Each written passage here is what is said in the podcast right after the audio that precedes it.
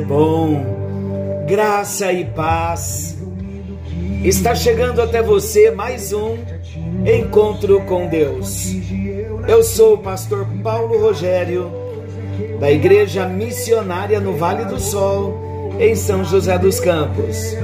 Uma noite chuvosa, mas eu gosto sempre de dizer: assim como a chuva cai lá fora e ela rega a terra, as chuvas de Deus estão caindo sobre nós, sobre as nossas vidas.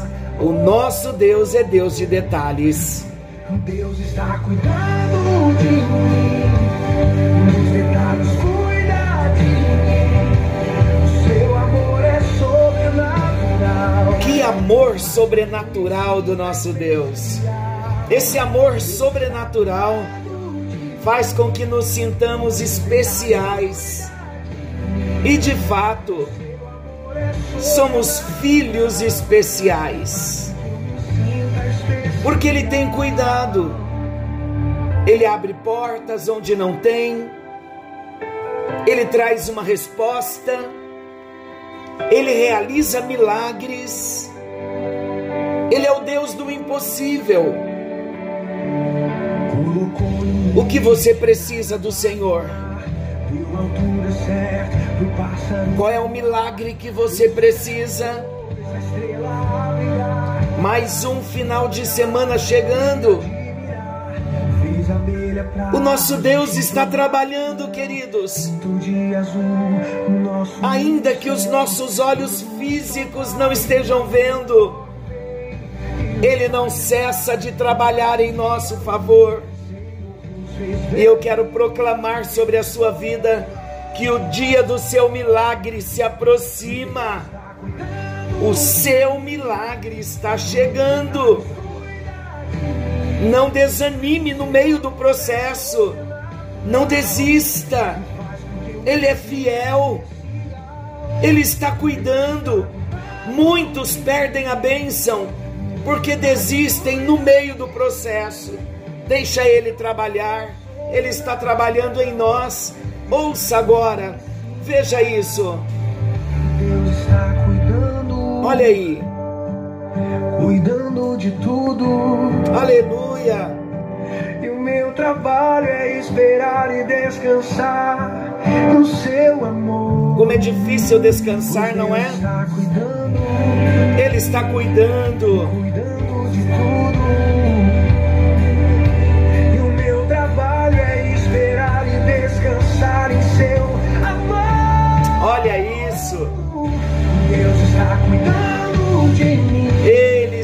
Cuidando de nós. Nos detalhes. Glória a Deus por isso. Obrigado, meu Deus. Obrigado, meu Senhor.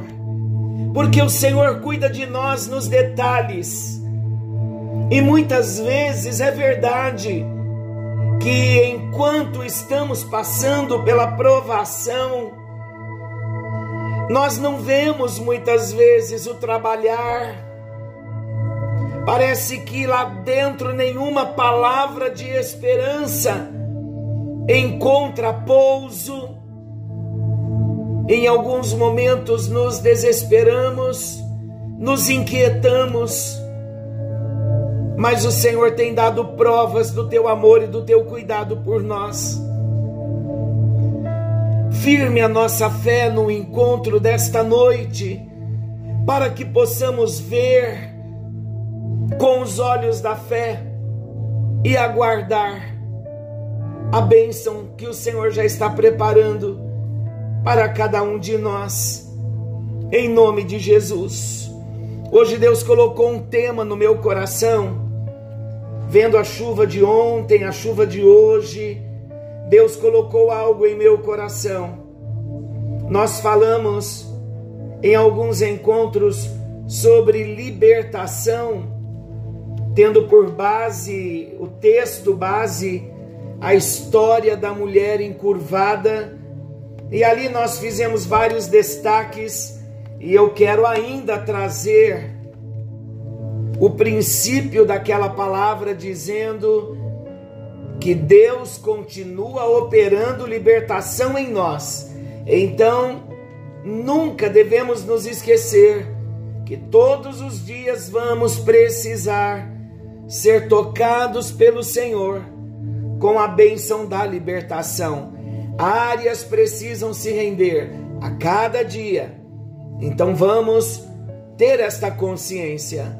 Hoje, então, vamos entrar no novo assunto, falando das tempestades que precisam ser acalmadas nas nossas vidas. Jesus acalma a tempestade. E este milagre de Jesus acalmando a tempestade, ele está registrado nos três evangelhos sinóticos.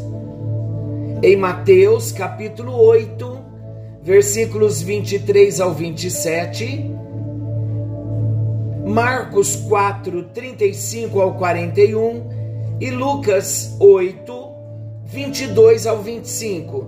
Nós vamos ler Mateus, Mateus capítulo 8, versículos 23 ao 27. Vamos à leitura? Então, entrando ele no barco, seus discípulos o seguiram, entrando ele, Jesus. Jesus entrando no barco, seus discípulos o seguiram. E eis que sobreveio no mar uma grande tempestade, de sorte que o barco era varrido pelas ondas Entretanto, Jesus dormia.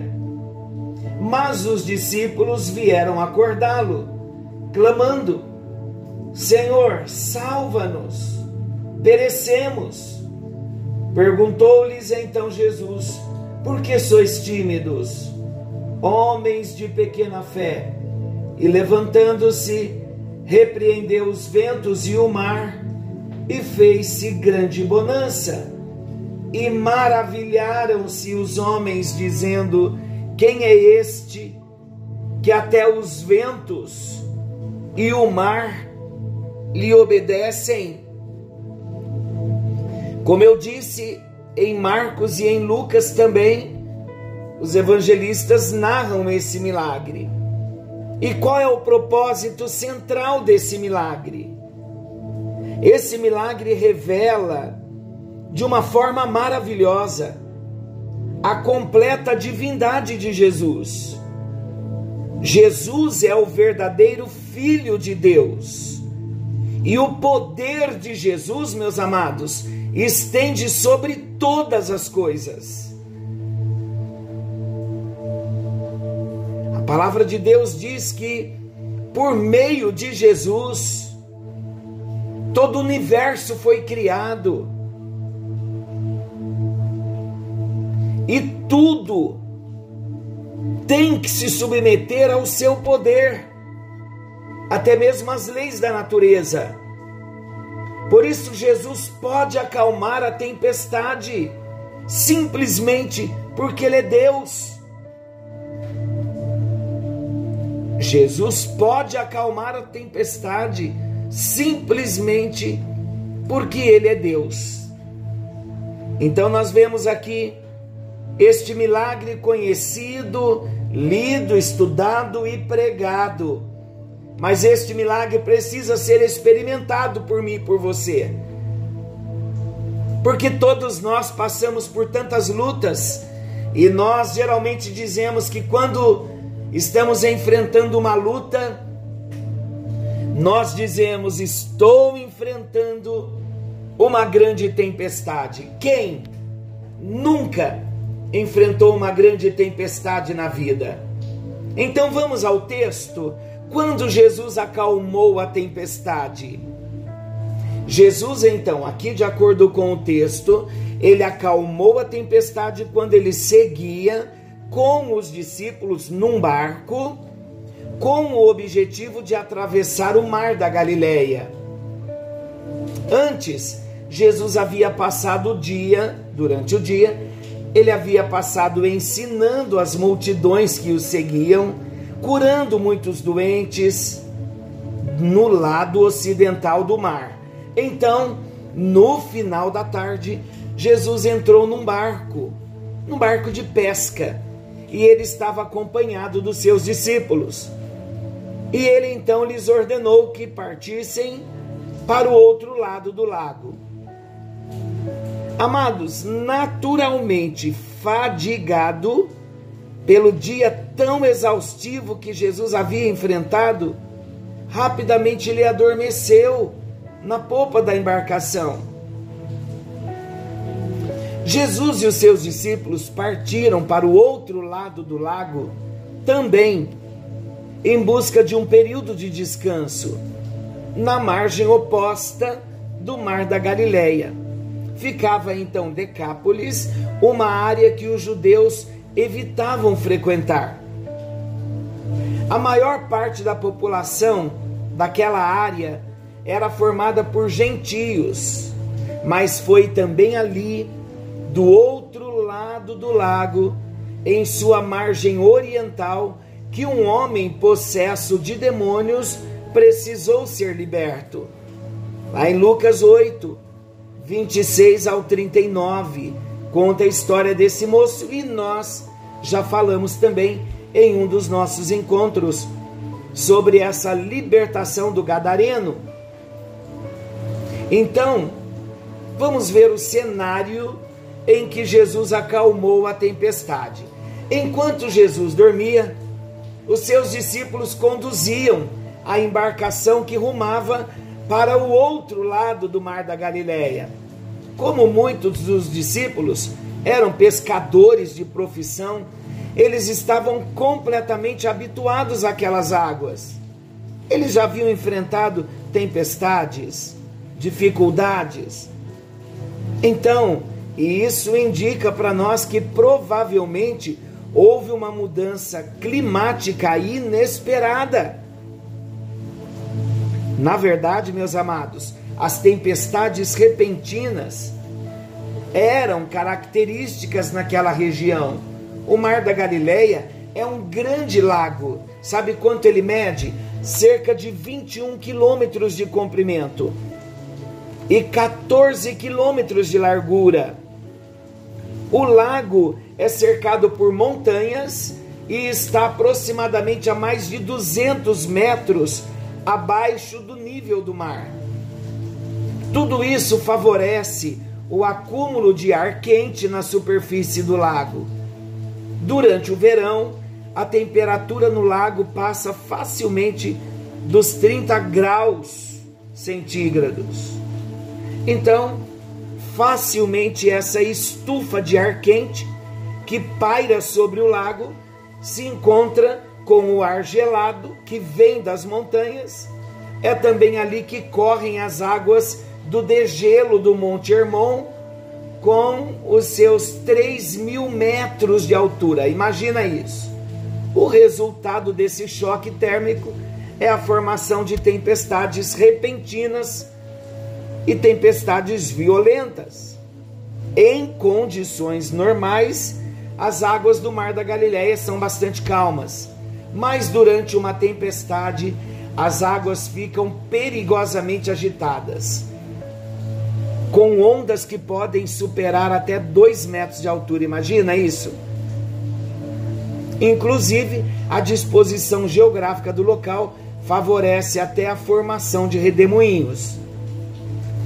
Tudo indica que esse era exatamente o cenário no momento em que Jesus acalmou a tempestade.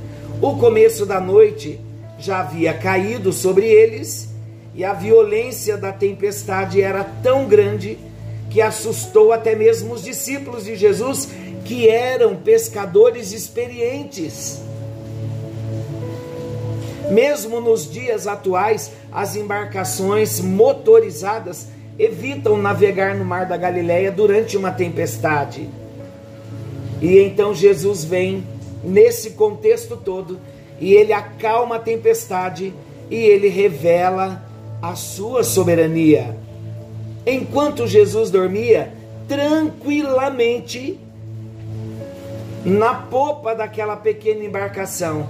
Os discípulos lutavam com os seus remos, lutavam com, com o leme na tentativa de fugir da tempestade, mas o esforço fora inútil e o perigo de naufrágio era real. As ondas eram tão grandes que cobriam o barco, causando inundação a bordo. Então o mestre ali só despertou quando foi chamado por seus discípulos. Imagina o cansaço que Jesus estava. Os discípulos estavam realmente desesperados. Por isso eles perguntaram ao Senhor Jesus: Mestre, não te importa que pereçamos? Está escrito por Marcos, no capítulo 4, versículo 38. Nessa mesma hora, Jesus se levantou, repreendeu o vento e ordenou que o mar se acalmasse. Então, imediatamente, o vento cessou, a tempestade acalmou e as águas do mar ficaram absolutamente tranquilas. Eu quero perguntar a você Será que já não dissemos isto a Jesus em algumas situações? Mestre, não te importa que pereçamos? Queridos, muitas vezes somos colocados em alguns redemoinhos, em algumas tempestades. Muitas vezes as ondas sobem, o temor vem, o pavor vem, o desespero vem e lá dentro de nós há um grito: Senhor, tenha misericórdia de mim. Senhor, não te importa que eu pereça. De repente você está passando por uma tempestade agora. Seja um diagnóstico médico, seja uma cirurgia de emergência, seja uma notícia ruim, desesperadora, Senhor manda te dizer: não temas, não temas, porque Ele se importa com você, Ele é Deus de detalhe, e Ele vai estender as mãos e entrar com providência, Ele não vai deixar nem que eu, nem que você pereça. Ele não vai permitir que nós morramos no meio desta tempestade, mas ele permite a tempestade para mostrar a glória e o poder que ele tem. Acalma o seu coração. Você não vai morrer no meio desta tempestade. Eu quero proclamar vida sobre a sua vida. Meu Senhor, meu Deus e meu Pai, há muitos enfrentando tempestades nesta hora. E eu clamo ao Teu Espírito Santo que intervenha nesta hora, nesta tempestade, Senhor.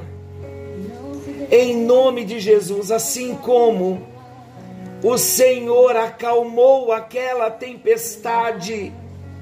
O mar ficou absolutamente tranquilo.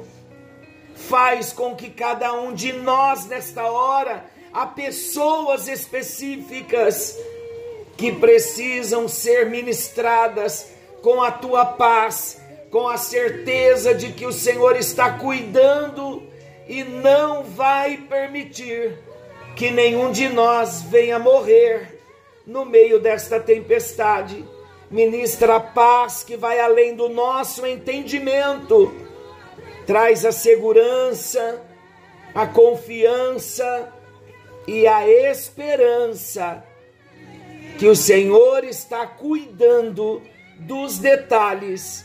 E eu proclamo nesta hora vida, saúde, libertação e se é necessário uma intervenção médica, de um tratamento, de uma cirurgia, estaremos seguros e seremos restaurados pelo Senhor, em nome de Jesus. Amém. E graças a Deus. Comece a ver Jesus acalmando, primeiramente, a tempestade da sua alma. Há uma tempestade real, há uma tempestade física, há uma tempestade circunstancial, mas a tempestade mais difícil de se acalmar é a tempestade na nossa alma quando recebemos uma notícia difícil de lidar com ela. Mas agora, no espírito, receba paz, receba tranquilidade na tempestade da sua alma, em nome de Jesus. Em nome de Jesus. Querendo Deus, amanhã estaremos de volta nesse mesmo horário com mais um encontro com Deus. Tranquilize o coração, fique com Deus e nos encontraremos amanhã, querendo Ele. Que Deus te abençoe.